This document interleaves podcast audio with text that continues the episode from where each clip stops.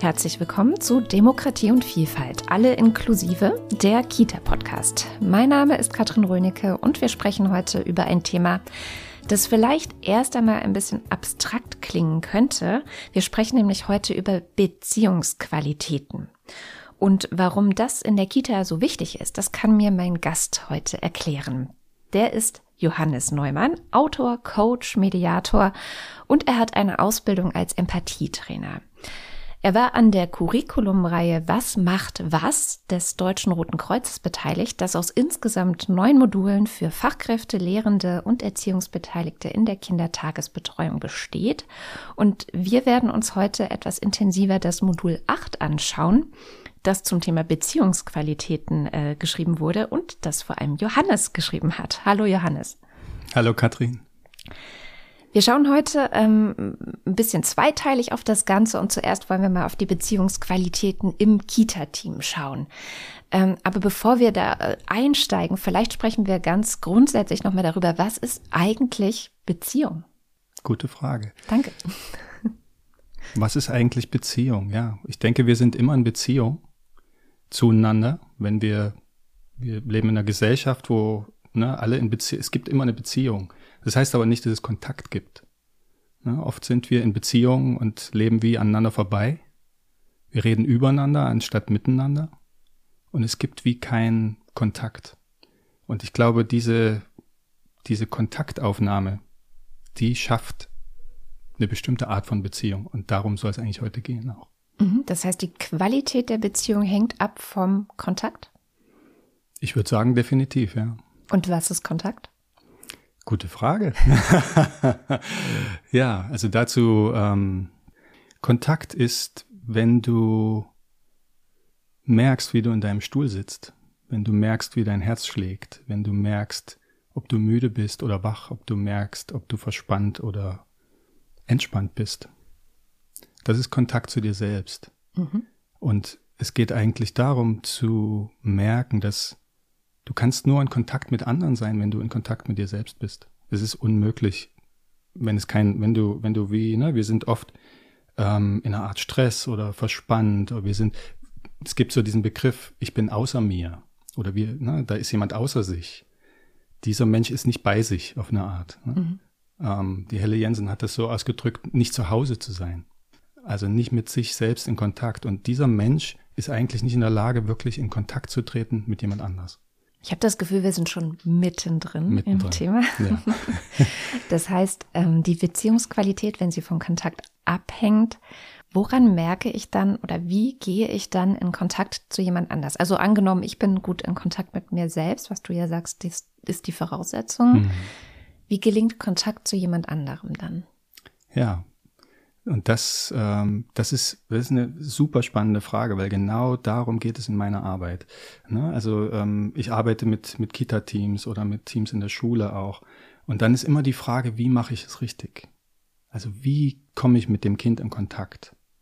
Und dann ist es eine sehr verkopfte Sache. Dann, ne, dann lesen Menschen Ratgeber und wie mache ich's? Und ähm, das kann nie funktionieren, weil jede Situation ist neu und jeder Mensch ist jeden Tag anders und neu. Das heißt, Kontakt aufzunehmen bedeutet immer, es braucht immer wieder was Neues.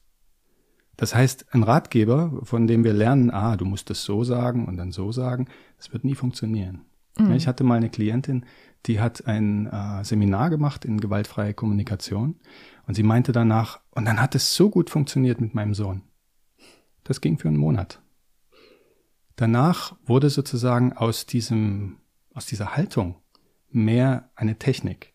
Und das Kind hat sofort gemerkt, das ist nur hohl, das ist eine Form, das ist eine Technik. Und dann hat es nicht mehr funktioniert. Also ne, es geht hier ganz viel um wirklich eine Haltung und nicht um Werkzeuge, um jemand zu manipulieren. Und Kinder sind sehr, äh, die merken das sehr schnell, ob da jemand authentisch ist oder unauthentisch. Mhm. Ja, und ich kann nur authentisch sein, wenn ich ich selbst bin. Und dafür muss ich mich selbst kennen. Und das ist etwas, was wir in unserer Generation, aber auch in den Generationen vor uns eigentlich nie gelernt haben. In der Erziehung, in der, im Kindergarten, in der Schule.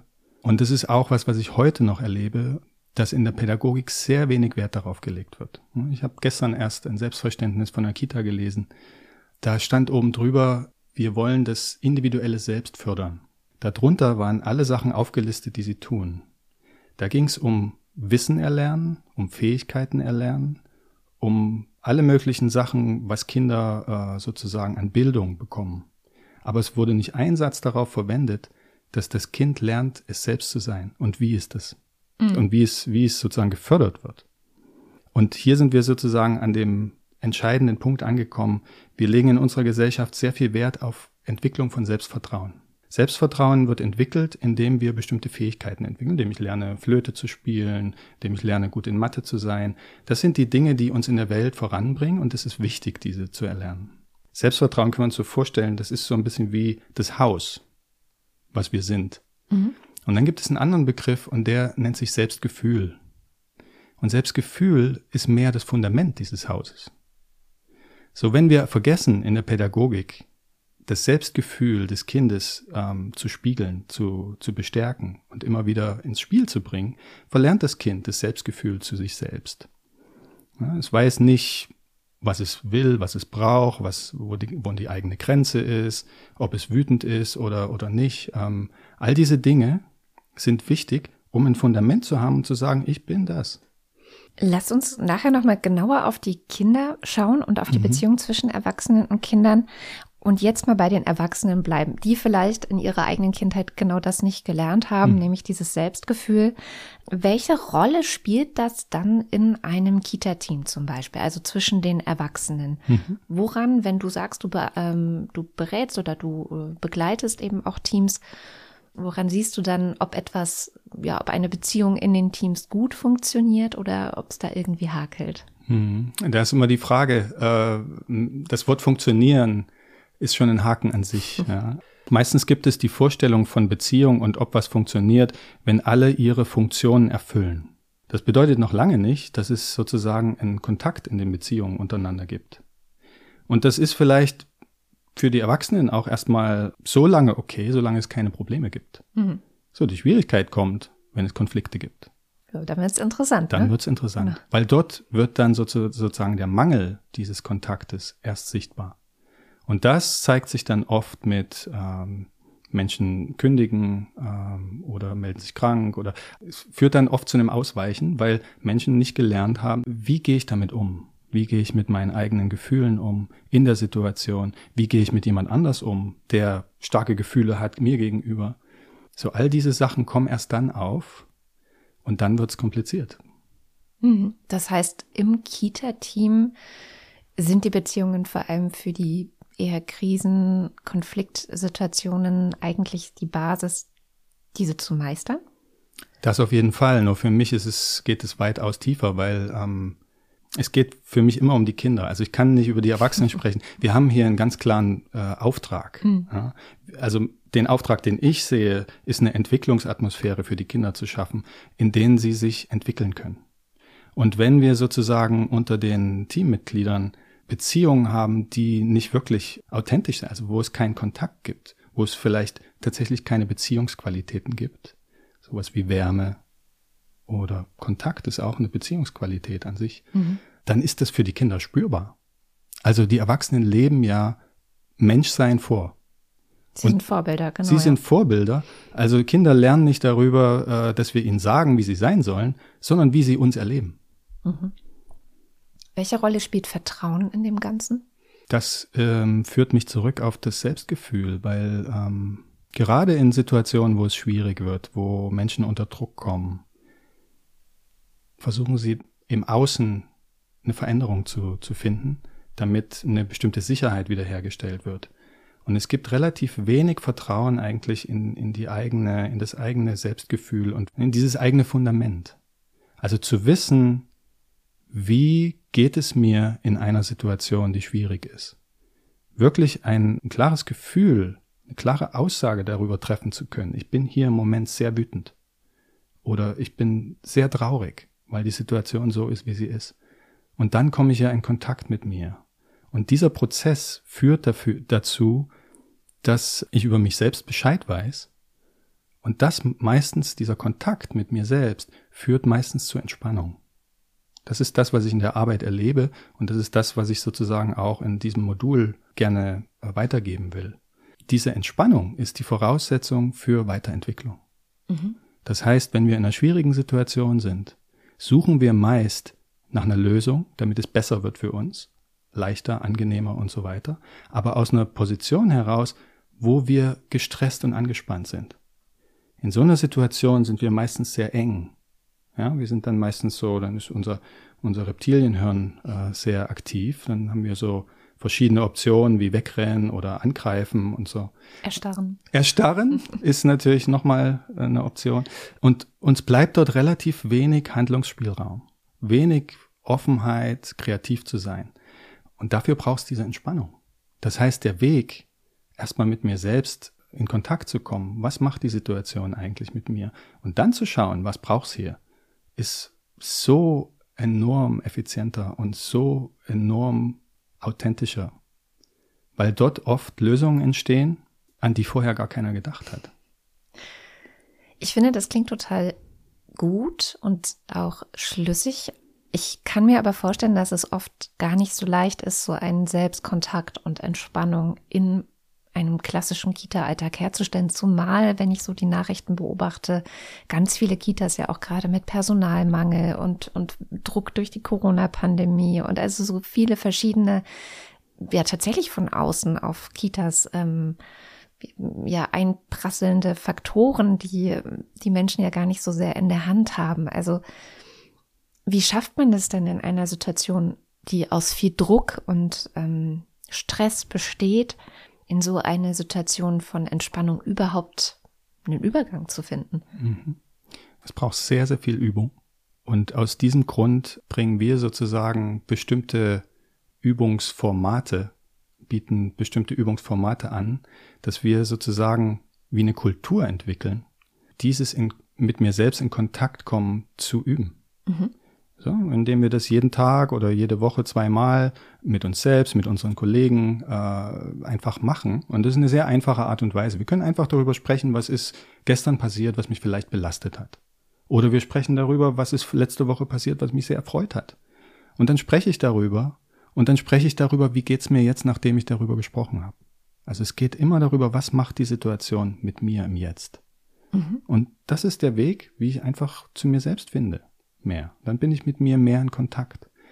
Ja? Und umso mehr wir das üben, umso mehr steht es uns dann in den Krisenzeiten zur Verfügung. Das ist die einfache Idee. Also ganz konkret gefragt, das heißt, es wären Gespräche, die man täglich oder wenigstens wöchentlich gemeinsam führt, wo alle Beteiligten im Team auch sagen, mir ging es oder geht es so und so und jetzt, wo ich darüber gesprochen habe, geht es so und so. Zum Beispiel jetzt. Zum Beispiel jetzt, ja. Hm. Okay.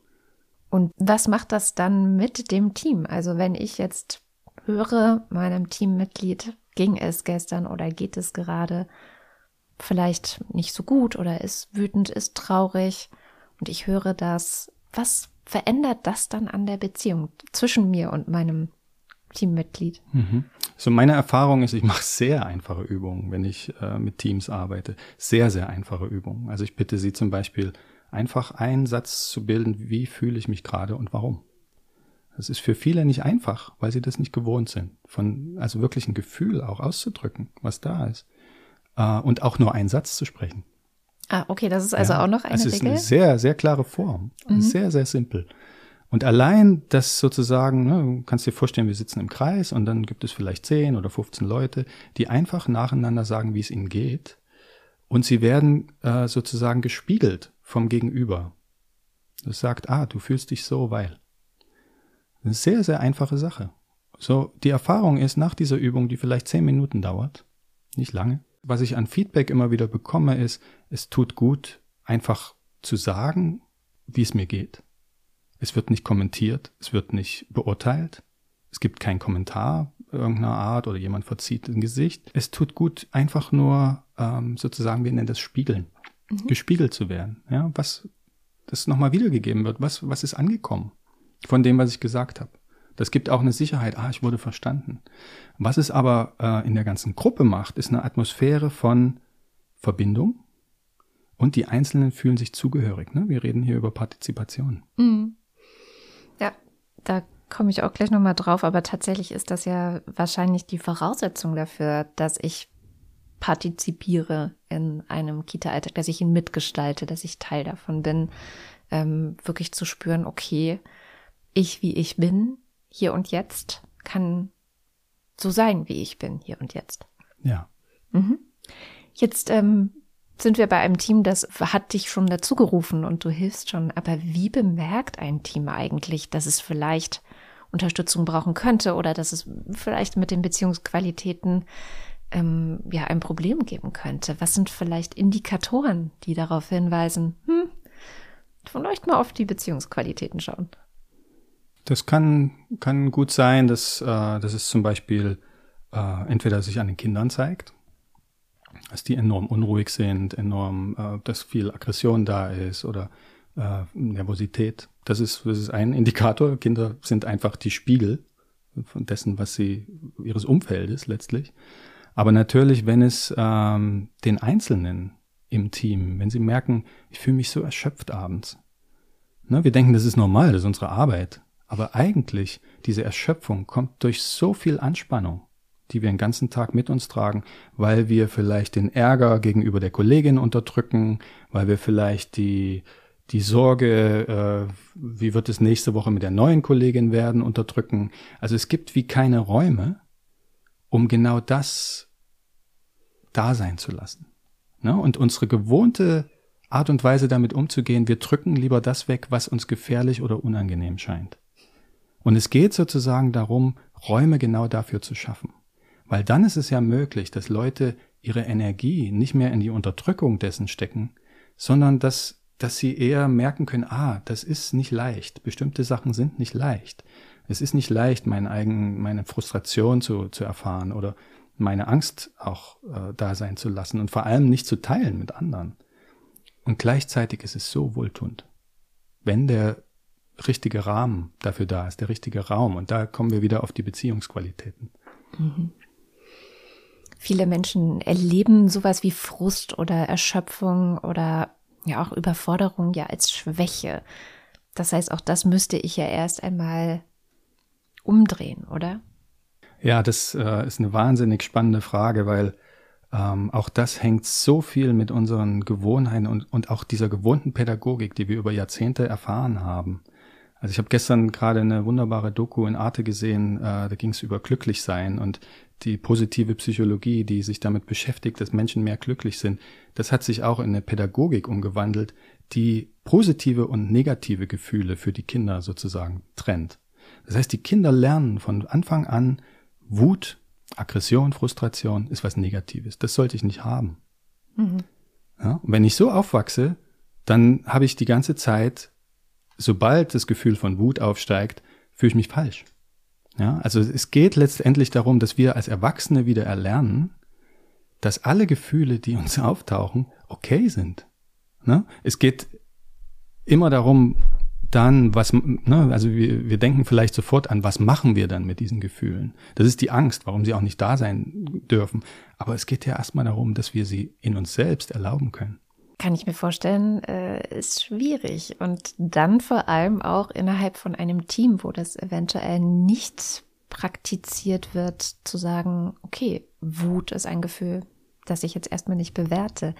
Wenn ich das bemerke, also ich bin Teil eines Teams oder vielleicht bin ich auch Leitung einer Kita und ich bemerke, dass da vielleicht unterdrückte Gefühle sind oder Frust aufkommt, ähm, Konflikte sich mehren. Was wäre ein erster Schritt in diesem Team, dass das vielleicht bisher gar nicht gelernt hat? Mhm. So, mein erster Schritt ist folgender. Und ich lade die, äh, dich als Zuhörerin jetzt auch ein, einfach mal mitzumachen. Und Katrin, dich auch. So stell dir für einen Moment ein, eine kleine Situation vor, die du vielleicht in der letzten Woche hattest, die ähm, für dich schwierig war. Vielleicht hast du die Bahn gerade kurz vor der Nase verpasst oder ähm, jemand hat dich an, angebrüllt, äh, du hast dich irgendwie unfair behandelt gefühlt oder du hattest einen kleinen Streit mit einer Kollegin oder was anderes ist passiert, was in dir vielleicht eine Frustration ausgelöst hat oder auch eine Traurigkeit, was auch immer, eine kleine Situation. Und vielleicht kannst du dich daran erinnern, wie du dich in dieser Situation gefühlt hast. Hm, was immer da war. Vielleicht warst du auch aufgeregt. Einfach aufgeregt. Weil was, etwas war sehr überraschend. So, stell dir vor, jetzt hast du diese Situation und fühlst dich in dieser Art und Weise und jetzt willst du einem Gegenüber, vielleicht einer guten Freundin oder einer guten Kollegin davon erzählen, was dir passiert ist. Ne? Das ist oft was, was uns erleichtert. So, was wünschst du dir von deinem Gegenüber? Die Art und Weise, wie sozusagen dir zugehört wird. Was, was sind so, ähm, an was denkst du vielleicht? Was, wie müsste dieser, dieses Gegenüber sich verhalten äh, oder, oder wie müsste der Raum sein, dass du, wenn du davon erzählst, was wünschst du dir dann? Ich weiß nicht, Katrin, vielleicht hast du so ein, zwei Sachen, woran du denkst. Ja, also das erste, was mir in den Sinn kommt, ist Validierung, also dass meine Gefühle mhm. valide sind, dass mhm. das nicht Quatsch ist oder übertrieben oder mhm. irgendeine Abwertung erfährt. Mhm. Und ja, mhm. das ist wahrscheinlich das Wichtigste. Das Wichtigste. Und das ist, das ist das, was ich Annahme nenne oder mhm. Anerkennung. Mhm. Anerkennung dessen, was da ist in dir. Und das trifft genau diese Ebene, wo das Selbstgefühl existiert. Ja, dann kommst du mit dir sozusagen in Kontakt. So, der Anfang ist, ich mache diesen Raum auf. Genau diesen Raum. Schaffe diese Voraussetzung, dass du oder die Fachkräfte sich genau gesehen äh, fühlen, wie, wie sie gerade da sind. Einfach so. Und allein das schafft Entspannung. Allein das schafft Vertrauen. Und das ist der erste Schritt. Mhm. Ein schöner erster Schritt. Es gibt sicherlich noch viele weitere, aber es ist ja immer ganz gut, einen Anfang zu haben, wenn ein Team diese Arbeit begonnen hat. Mit sich, mit dir, mit Unterstützung oder irgendwann auch alleine gut ähm, Routinen zum Beispiel entwickelt. Woran erkenne ich, dass dieses Team gute Beziehungen hat? Also wie, wie sehe ich das, wenn ich jetzt in eine Kita komme, zum Beispiel, vielleicht Eltern kommen in eine Kita und fragen sich, hm, wie ist denn hier so die, wie, wie arbeiten die Leute miteinander? Woran erkennt man gute Beziehungen in einem Kita-Team? Die Frage kann ich dir gar nicht beantworten. Nein? Nein. hm, schade. Tatsächlich. Also ich denke, was, was, äh, was ich immer wieder so an Rückmeldungen bekomme, vielleicht eine ganz interessante aus dem äh, Schulprojekt, ähm, in dem ich hier in Berlin auch arbeite, hat sich ein Lehrer sozusagen damit beschäftigt, ähm, mit dem Verhalten eines Kindes, was ihn sehr herausgefordert hat. Und nachdem er damit gearbeitet hat, ist dieses Verhalten dieses Kindes nicht mehr aufgetreten. Okay. Also er hat sich mit sich selbst, mit seinen eigenen äh, Gefühlen sozusagen beschäftigt und das hat in dem ganzen System direkt was verändert.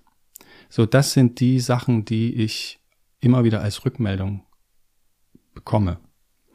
Also es verändert was in dem Sinne, dass Dinge in den Fluss kommen, die vorher festgesteckt haben. Ne? Es gibt ein, ein anderes Beispiel vielleicht. In der Kita äh, ähm, gab es ein, ein Kind, ein Kind, was so das Leben und, und äh, in diesem Leben zu sein, war für das Kind so schwierig, dass es so gar nicht ruhig sitzen konnte. Es hat permanent, musste sich permanent ablenken. Weil einfach da zu sein war so, so herausfordernd. Mhm. Das hat die halbe Kita lahmgelegt, weil acht, neun äh, Pädagoginnen nicht mehr wussten, was sie mit diesem Kind machen können.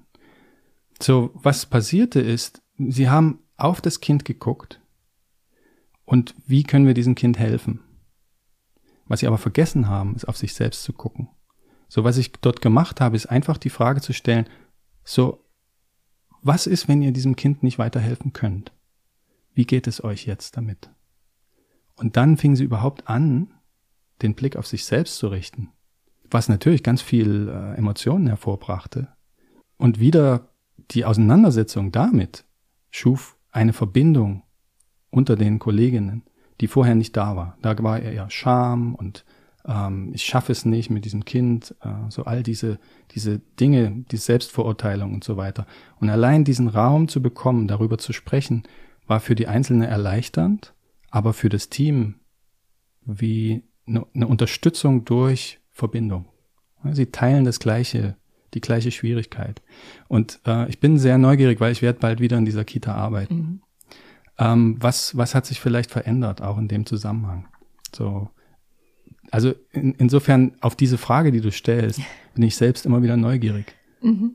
Aber du bemerkst dann, kann ich mir vorstellen, schon Veränderungen, die vielleicht nicht verbalisierbar sind, aber vom ersten Termin zum, weiß ich nicht, dritten Termin in einer Kita gibt es dann schon Veränderungen. Ich würde sagen, ja, und vor allem bekomme ich Rückmeldungen. Mhm. Ja. Ich musste gerade sehr an einen äh, Satz von Jesper Juhl denken, der, glaube ich, sinngemäß gesagt hat, gib die Hoffnung auf und du wirst glücklich sein, was auch sich darauf bezieht, dass man ganz oft denkt, man müsste jetzt das Kind so verändern. Und wenn man es nur schafft, dass das Kind irgendwie, keine Ahnung, äh, bestimmte Dinge tut, die man erwartet, dann, dann wird alles gut. Mhm. Und dass man eben diese Hoffnung einfach aufgeben sollte und dann ist man auch wieder entspannter. Ja, ja, so ganz erwartungsfrei. Was ja auch mit Anerkennung zu tun hat, aber dann eben ja, ja, des hat, Zustandes ja, des Kindes. Ja. Vielleicht sind wir dann auch genau ähm, schon im zweiten Teil sozusagen die Frage, ne, wenn man von den Erwachsenen kommt, wir gehen jetzt davon aus, sie haben eine gute Beziehung untereinander, was ja wahrscheinlich, kann ich mir denken, auch die Voraussetzung ist, dass sie eine gute Beziehung zu den Kindern haben, oder? Mhm. Ja, also es gibt wie so wirklich einen, einen, total simplen Kreislauf. Also weißt du, wenn, wenn die Erwachsenen gut mit sich selbst in Kontakt sind, dann sind sie untereinander mit sich gut in Kontakt. Also ich will das nochmal noch mal, äh, betonen, wir hatten das vorhin schon. Um eine gelingende Beziehung zu haben, braucht es, dass die Beteiligten mit sich selbst in Kontakt sind. Die Erwachsenen können dafür selbst sorgen, die Kinder können das nicht. Und das führt uns dazu, dass es die Erwachsenen braucht dass sie mit sich selbst in Kontakt sind, damit sie den Kindern wiederum helfen können, mit sich selbst in Kontakt zu kommen. Mhm. Ja, also ganz, ganz vereinfacht, ein Baby, was, was sozusagen gerade ähm, nicht reguliert ist, weil es ein Bedürfnis hat, was nicht, nicht erfüllt ist, und es schreit, dann braucht dieses Baby, dass es genommen wird in den Arm und diese Wärme und den Kontakt spürt. Wenn das nicht geschieht, kann sich dieses Baby nicht selbst regulieren und es wird immer mehr in Stress kommen. Es wird sich da reinsteigern. Es kann mhm. sich nicht selbst regulieren. Und kleine Kinder im Kindergartenalter können das bis zu einem bestimmten Alter nicht selbst und selbst Kinder, selbst wir Erwachsenen brauchen oft ein Gegenüber, was uns hilft, wir nennen das dann wieder runterzukommen. Mhm. Ja, den Stresskreislauf durchbrechen, sage ja, ich immer. Ja, ja. Ne, so es kann dem, auch ein Hund sein. Es kann auch ein Hund sein, auf jeden Fall.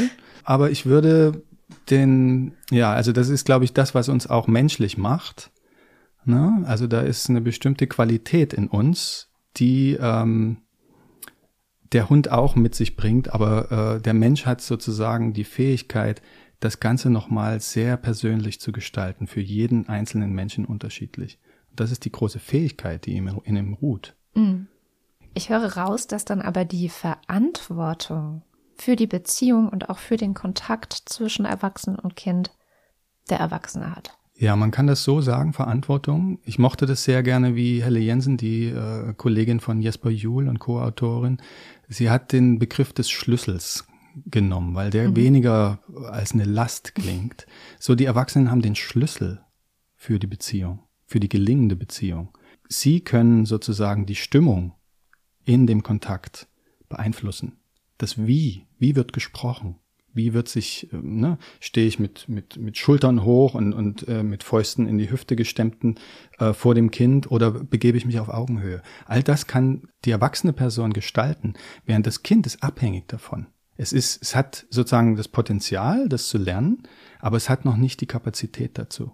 Und das müssen wir uns, glaube ich, in jeder Situation immer wieder vergegenwärtigen, wenn die Beziehung nicht gelingt, wenn es nicht gelingt, miteinander in Kontakt zu kommen, dann ist es wichtig, dass die erwachsene Person guckt, okay, was kann ich vielleicht verändern in meinem Verhalten? Mhm.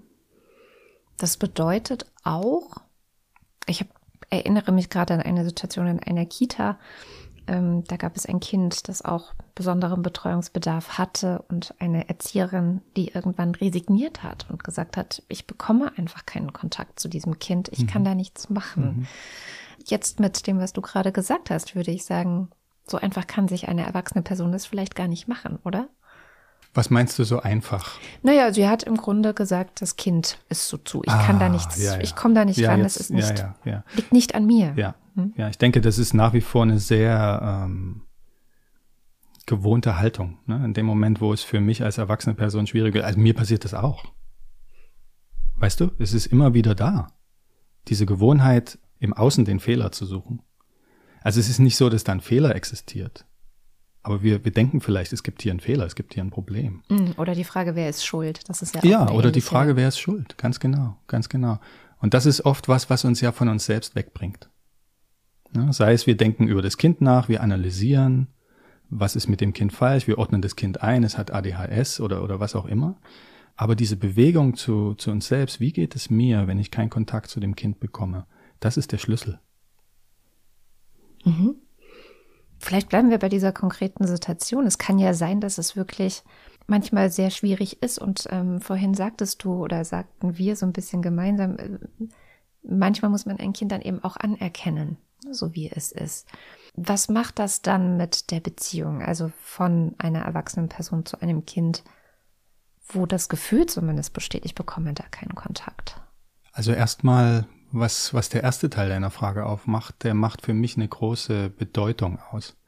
Es geht nicht darum, dass das Kind manchmal anerkannt wird, sondern so oft wie möglich. Weil hier bauen wir das Fundament. Wenn wir das nicht tun, dann ist das Kind permanent damit beschäftigt, dieses fehlende Fundament auszugleichen. Und es ist unglaublich anstrengend für das Kind. Ja, also wenn es sozusagen aufwächst und zu wenig Anerkennung von dem bekommt, was es ist, dann wird es lernen, ich muss irgendwie anders sein. Mhm. Und es strebt das Leben, verbringt das Leben damit, anders zu sein, als es ist. Und das ist ja furchtbar. Also das hat nichts mehr mit, mit authentisch sein zu tun. Es verpasst sich selbst. Vielleicht ganz konkret, also sagen wir mal, es ist ein Kind vielleicht, das nicht viel sprechen möchte. Ne? Dann ist es ja für Erwachsene oft schwierig, ja. genau rauszufinden. Ja. Was mache ich jetzt? Ja, genau, genau. Und das ist ich bin immer wieder, es ist so einfach, aber wir müssen es wirklich in unsere Herzen und Köpfe bekommen. Wie geht es mir damit, wenn ich mit diesem Kind keinen Kontakt bekomme? Es spricht nicht mit mir. Ich muss mich selbst mit einbeziehen. Und dann ist es ja oft, wenn ich jetzt einfach das nur sage, kommt mir sofort, dann spreche ich mit dem Kind darüber, wie es mir geht, dass ich keinen Kontakt bekomme. Und dann merkt das Kind ja, da ist ein Mensch. Und der hat ein Interesse offenbar und der hat auch Gefühle. Und das verändert was in der Haltung des Kindes. Und es kann sein, dass es dann immer noch nicht äh, spricht oder, oder immer noch weggedreht ist. Weißt du, was hier geschieht, ist, dass ähm, die erwachsene Person sozusagen sich selbst und den Kontakt zu sich selbst in den Beziehungsraum bringt. Ja, wenn wir uns vorstellen, ne, zwischen uns, so wie wir jetzt hier sitzen, gibt es wie, wie einen Raum. Mhm. Und das, was wir hier in diesem Raum tun, bestimmt, wie die Beziehung ist. Ja, wenn ich, wenn ich offen und ehrlich mit dir bin, dann ermutigt dich das, du wirst mehr Vertrauen haben, auch offen und ehrlich zu sein. Ja. Also als Podcasterin kenne ich das ganz gut. Wenn ich möchte, dass ein Gast ein bisschen mehr von sich erzählt, mhm. erzähle ich erstmal ein bisschen was von mir und ja. dann ja. kommt oft was zurück. Ja. Ja. Wenn wir nochmal ganz grundsätzlich sprechen, also ein Kita-Team, das ähm, hat verschiedenste Kinder ja auch in einer Gruppe. Wie kann man merken, oder auch hier die Frage nach den Indikatoren, dass die Beziehungsqualitäten betrachtet werden sollten? Versuche ich es mal so wertfrei wie möglich zu sagen. Also was sind Klassiker, wo du vielleicht dazu gerufen wirst? Oder ist es jedes Mal was komplett Verschiedenes? Es ist jedes Mal was komplett Verschiedenes. Dann erzähl doch mal vielleicht die letzten, die letzte Geschichte. Die letzte Geschichte. Ja, es ist spannend, weil, äh, Kathrin, ich konzentriere mich sehr wenig ähm, auf die Inhalte, mhm. weil es letztlich, letztendlich sind die Inhalte völlig egal. Es geht immer um das gleiche Prinzip. Dort, wo es Schwierigkeiten gibt, gibt es keinen Kontakt. Hier fehlen sozusagen, hier fehlt dieser, dieser Raum, in dem es möglich ist, dass, dass Kinder entspannt sein können. Es geht wirklich, es ist an sich ist das Prinzip so einfach. Es geht einfach um Entspannung. Mhm. Es geht darum, sobald wir merken, du kennst vielleicht den Ausdruck, es gibt dicke Luft. Ja. Das ist spürbar. Klar. Und das ist das, wovon ich rede, wenn ich vom, vom Beziehungsraum rede. Du kommst in eine Kita rein und spürst, hier ist dicke Luft. Und ich meine nicht nur, weil, weil nicht gelüftet wurde, sondern du spürst eine bestimmte Form, äh, etwas ist irgendwie nicht erlaubt oder man muss sich irgendwie, also so, es gibt so ein, so ein, das, das ist spürbar. Mhm. Und es ist was anderes, du kommst in eine, in eine Kita rein und merkst, hier ist, äh, hier ist eine Offenheit, hier ist eine Lebendigkeit, hier, das ist was, was spürbar ist.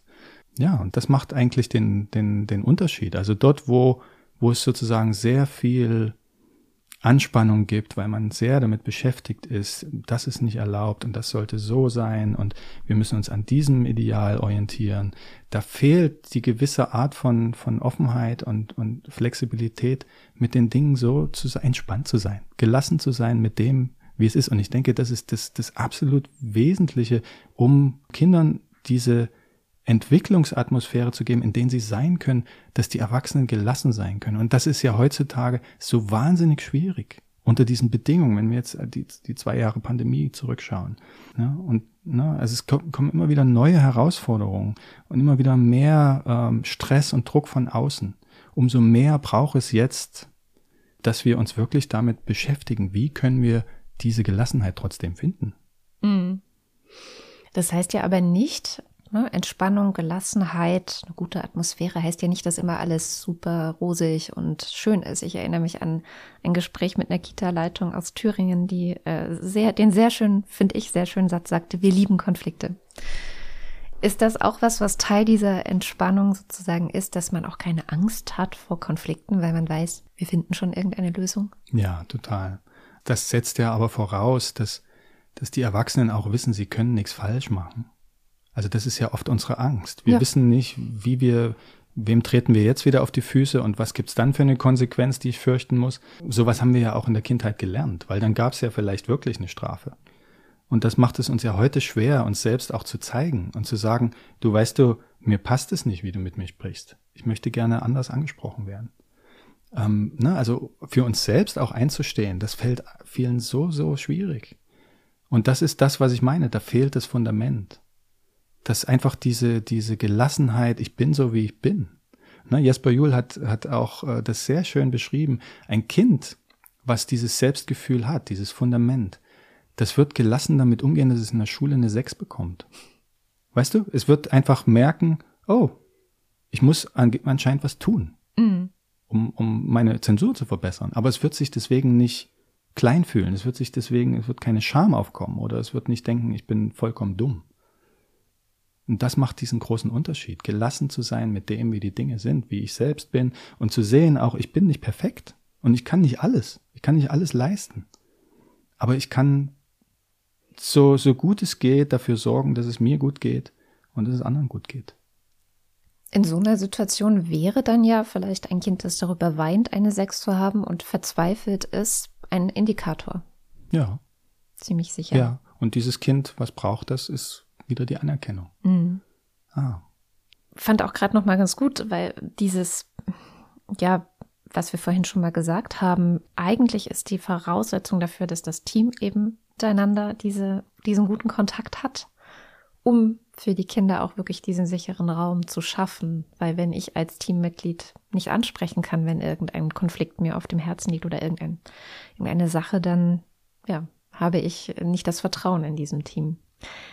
Gibt es trotzdem nochmal gefragt, so eine Art, ähm, ich nenne es mal Spiegel im Gesicht der Kinder, wo vielleicht auch jetzt Fachpersonal sagen könnte, okay, ich achte mal auf bestimmte Dinge. Ähm, wenn etwas passiert, dann horche ich vielleicht auf oder dann reflektiere ich nochmal, ob ich irgendwas tun kann.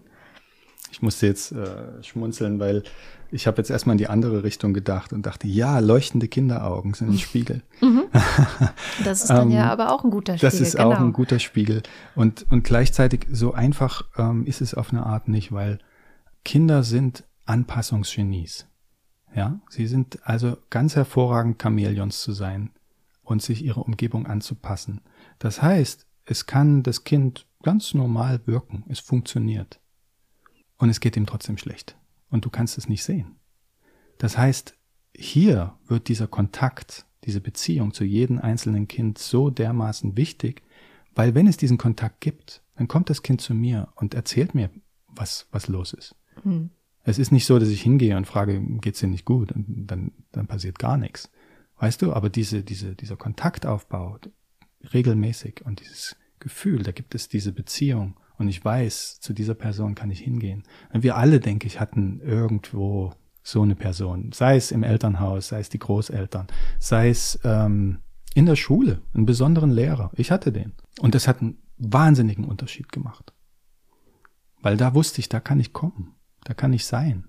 Und dann kommen die Kinder von alleine. Dann, dann braucht es nicht diese, diese besondere äh, Fragetechnik, wie kriege ich das Kind dazu, dass es mit mir spricht, darüber, wie es ihm geht. Ich muss eine neue Brücke schlagen. Mhm. Ähm, genau, was trinken ist immer eine gute Idee. Das bringt mich vielleicht auf, auf ähm, noch einen wichtigen Punkt auch. Diese, ja. diese Pausen, weißt du? Mhm. Das war gerade ganz schön zu trinken. Ähm, diese Pausen sind auch so wichtig, weil wir, wir denken auch oft, wir, wir müssen die Kinder auch permanent beschäftigen oder wir müssen irgendwie permanent da sein. Aber einfach mal diese, dieses Abschalten, diese Pause, wo nichts geschieht, das ist so wundervoll, weil daraus einfach ganz viel Neues. Und das hat ganz viel auch mit diesem Selbstgefühl zu tun. Wenn ein Kind kommt und sagt, es ist, es ist ihm langweilig, dann sind wir schnell dabei, ach, dann mach doch mal das. Und wir, wir suchen wieder diese Lösung. Aber in dieser Langeweile steckt so viel Potenzial, einfach zu erleben, wie es ist, wenn gerade kein Impuls da ist. Kein kreativer Impuls.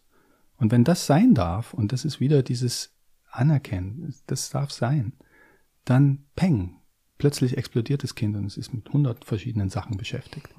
Und so ist das für uns Erwachsene im Übrigen auch. Mhm. Ich versuche unser Gespräch mal mit einem kritischen Auge zu sehen. Ja. Man könnte jetzt ja sagen, das klingt alles nach sehr viel Wohlfühlpädagogik, um da mal so ein äh, Unwort zu nennen. Wie könnten wir Menschen, die das kritisch sehen, die sich fragen, wozu das alles? Das klingt anstrengend und ich muss mich reflektieren und ähm, funktioniert nicht alles viel besser, wenn es einen ganz engen Rahmen hat, weil dann alle wissen, woran sie sind und so weiter und so fort. Du könntest jetzt wahrscheinlich auf jeden einzelnen Satz ganz viel antworten, aber ich möchte direkt dazu übergehen, warum ist es wichtig für Kinder? Warum ist es wichtig für die Entwicklung, dass es einen solchen Raum gibt mit guten Beziehungsqualitäten? Hier kommt dieses, dieser Begriff gut wieder ins Spiel. Das, das ist. Äh, ja, bei Qualität ist es schwer, den Begriff ja, nicht zu benutzen. Ja, das stimmt. Und eine Qualität ist eigentlich an sich neutral. Deswegen, es geht schon um bestimmte Qualitäten. Was ich wahnsinnig spannend finde, das Ganze vielleicht mal so ein bisschen aus der Distanz zu betrachten und auch vielleicht ein bisschen aus dem geschichtlichen Kontext. Ne? Also ähm, die Anne-Sophie Winkelmann und ich, wir, also sie hat mich eigentlich eingeladen, dieses Curriculum mitzuschreiben. Es heißt, was macht was? Also es ähm, geht um Macht. Und nicht nur um Macht, sondern was macht die Macht mit uns? Und wenn wir uns das, das Ganze so ein bisschen historisch anschauen, es war schon immer von Vorteil für diejenigen, die sozusagen mehr oben sitzen in der Hierarchie, zu wissen, wie halte ich die anderen klein? Wenn wir jetzt mal die Pädagogik äh, des letzten Jahrhunderts anschauen, da ging es darum, dem Kind ein Selbstbild zu vermitteln, ich bin falsch, ich bin wertlos, ich habe hier nichts zu sagen. Und ich bin erst was, wenn ich groß bin. Und ich muss sozusagen diese Ideale und Werte erreichen, die die Erwachsenen haben, damit ich was bin. Ja? Dann gibt es dieses Beispiel, das ich vorhin schon gebracht habe, von der, von der positiven Psychologie, die davon ausgeht, wir müssen immer glücklich sein.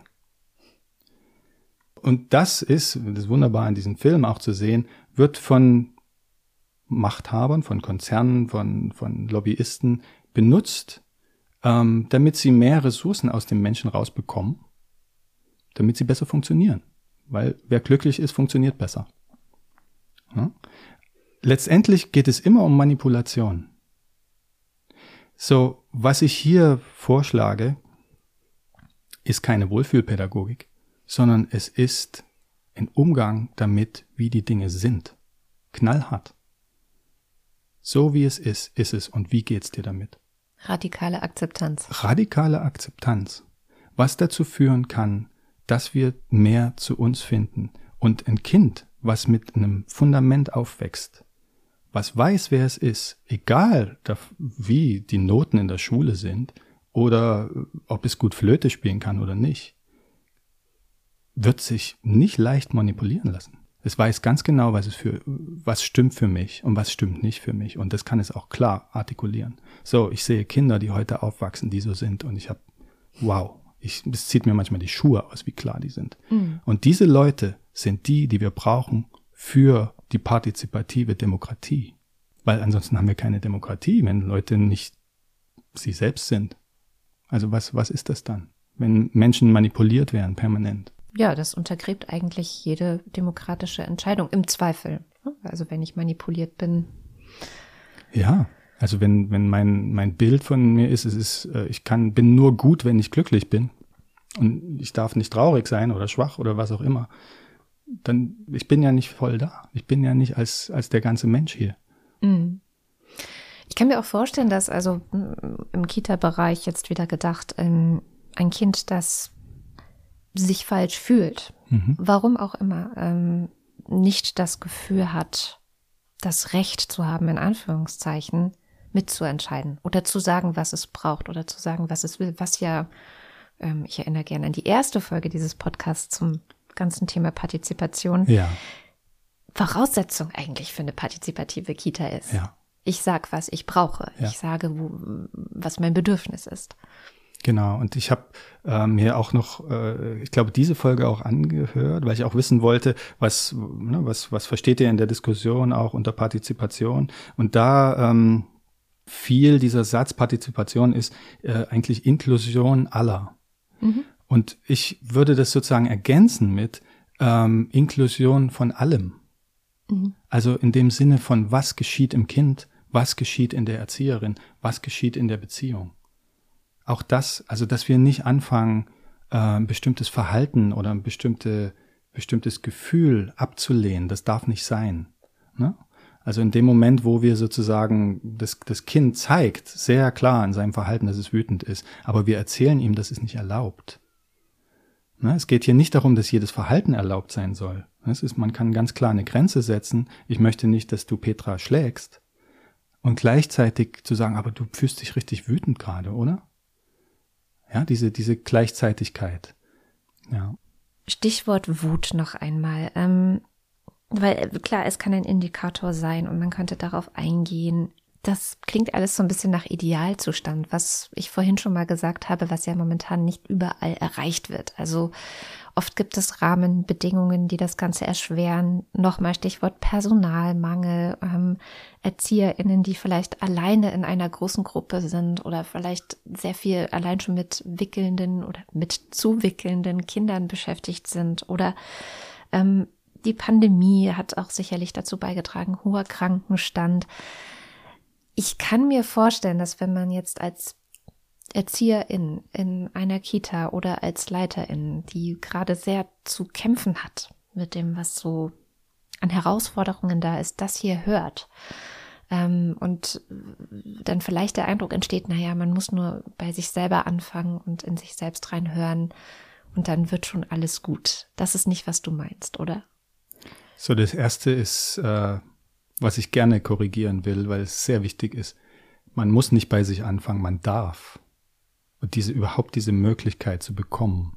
Und was diese Möglichkeit eigentlich darstellt, ist, wir haben Situationen, Rahmenbedingungen, die gelinde gesagt immer schlechter werden. Ja, es wird, gibt immer weniger Geld zur Verfügung und so weiter, mehr Personalmangel und so weiter. Die Frustration, der Druck, der Stress steigen. So, es macht total Sinn, wenn Menschen anfangen, sozusagen äh, aufzuschreien und diese, diese Umstände zu beklagen. So aus meiner Sicht passiert das aber aus einer Haltung, wo sich Menschen klein fühlen. Sie sind sich eigentlich nicht ihrer Kraft bewusst. Und das hat viel damit zu tun, dass in solchen Situationen wir unsere wirkliche Kraft zurückhalten, weil wir diese Wut spüren und nicht gelernt haben, damit umzugehen weil wir nicht gewohnt sind, dieser Wut Raum zu geben. So Menschen denken, sie sind wütend und das ist was, was in, was in ihnen eingeprägt wurde und das ist nicht erlaubt. So, in dem Moment, wo wir lernen, mit dieser Wut in Kontakt zu kommen, merken wir, dass diese Wut unsere Lebensenergie ist, dass es nichts Falsches ist. Wenn diese Wut Raum haben darf, hat sie nichts mehr, was äh, auf eine Art äh, verzerrt ist, sondern dann gibt es einfach wie eine Klarheit, eine Kraft, wo ich sagen kann, bis hierhin und nicht weiter. So stell dir 100 Fachkräfte vor, die sagen können, bis hierhin und nicht weiter. Und das hat eine Wirkung. Ja, ich stelle mir gerade eine Revolution vor. Ja, und äh, ich weiß gar nicht, ob eine Revolution nötig sein muss, weil Revolution hat oft viel mit dieser Unterdrückung zu tun, die mhm. explodiert. Es ist was anderes, wenn es sozusagen, wenn ich selbst für mich sehr klar habe, was stimmt und was nicht stimmt. Ich kann in einer eigentlich großen Ruhe sehr kraftvoll sagen, was geht und was geht nicht. So, diese Kraft hat die Kraft zur Veränderung weil sie nicht aggressiv ist, weil sie nicht im Hintergrund hat, ich bin klein und wer unfair behandelt, sondern ich weiß einfach sehr genau, was tut mir gut, was tut den Kindern gut und stehe dafür ein, ohne Angst. Und diese Form ist, denke ich, das, was es braucht, weil Strukturen haben sich schon immer nur von unten verändert. So, das ist das, was äh, ich denke, die Chance unserer Demokratie auch sein kann.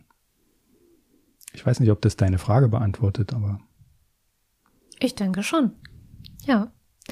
Sehr schön. Dann würde ich zusammenfassend sagen, die Beziehungsqualitäten in Kitas, im Team, mit den Kindern, der Kontakt zu sich selbst, zu anderen ist schon tatsächlich die Basis für ja, am Ende, wenn wir äh, gerade gehört, äh, auch demokratische Prozesse oder eben auch Veränderungen in ganz großen Strukturen, denen man sich vorher vielleicht ohnmächtig ausgeliefert äh, gesehen hat. Ja, so wir sind die, die die Prozesse gestalten. Wir sind wir sind der Inhalt dieser dieser Struktur. Hm. Wunderbar. Vielen Dank, Johannes für deine Einblicke in dieses Thema. Und ähm, ich muss natürlich empfehlen, also das ist jetzt ein Einstieg in das Ganze. Ähm, wenn ihr euch dafür mehr interessiert, dann verlinken wir euch auch dieses Modul 8 Beziehungsqualitäten äh, aus der Reihe Was macht was in den Sendungsnotizen. Da kann man sich auf jeden Fall sehr gut noch vertiefen und einlesen und das Ganze ja nochmal in einem größeren Umfang betrachten. Vielen Dank. Danke, Katrin. Und ich will einfach nochmal sagen, es war für mich auch ein sehr großes Privileg, hier sprechen zu dürfen. Sehr gerne. Vielen Dank. Und damit sind wir auch schon am Ende dieser Podcast-Folge. Wir freuen uns natürlich, wenn ihr das nächste Mal auch wieder mit dabei seid. Die heutige Folge wurde von Nadja Abdelhamid beim DRK und Marc Köster vom Deutschen Paritätischen Wohlfahrtsverband konzipiert. Die Produktion hatte ASK Berlin. Am Mikrofon war Katrin Rönecke. Wenn ihr den Podcast spannend findet, dann empfehlt uns doch gerne weiter. Wir freuen uns, wenn möglichst viele Menschen damit erreicht werden. Es hilft auch, wenn ihr, wo immer ihr könnt, eine positive Bewertung dalasst. Demokratie und Vielfalt, alle inklusive der Kita-Podcast ist eine Podcast-Reihe des Projekts Demokratie und Vielfalt in der Kindertagesbetreuung. Das Vorhaben ist ein gemeinsames Projekt der sechs Spitzenverbände der freien Wohlfahrtspflege und diese sind die Arbeiterwohlfahrt Bundesverband, der Paritätische Gesamtverband in Kooperation mit seinem Berliner Landesverband und dem Bundesverband für Kindertagespflege, die Diakonie Deutschland, die Zentralwohlfahrtsstelle der Juden in Deutschland, das Deutsche Rote Kreuz, der Deutsche Caritasverband, vertreten durch den KTK Bundesverband und die Arbeitsgemeinschaft für Kinder- und Jugendhilfe kurz AGJ. Das Projekt wird im Rahmen des Bundesprogramms Demokratie leben von 2020 bis 2024 gefördert.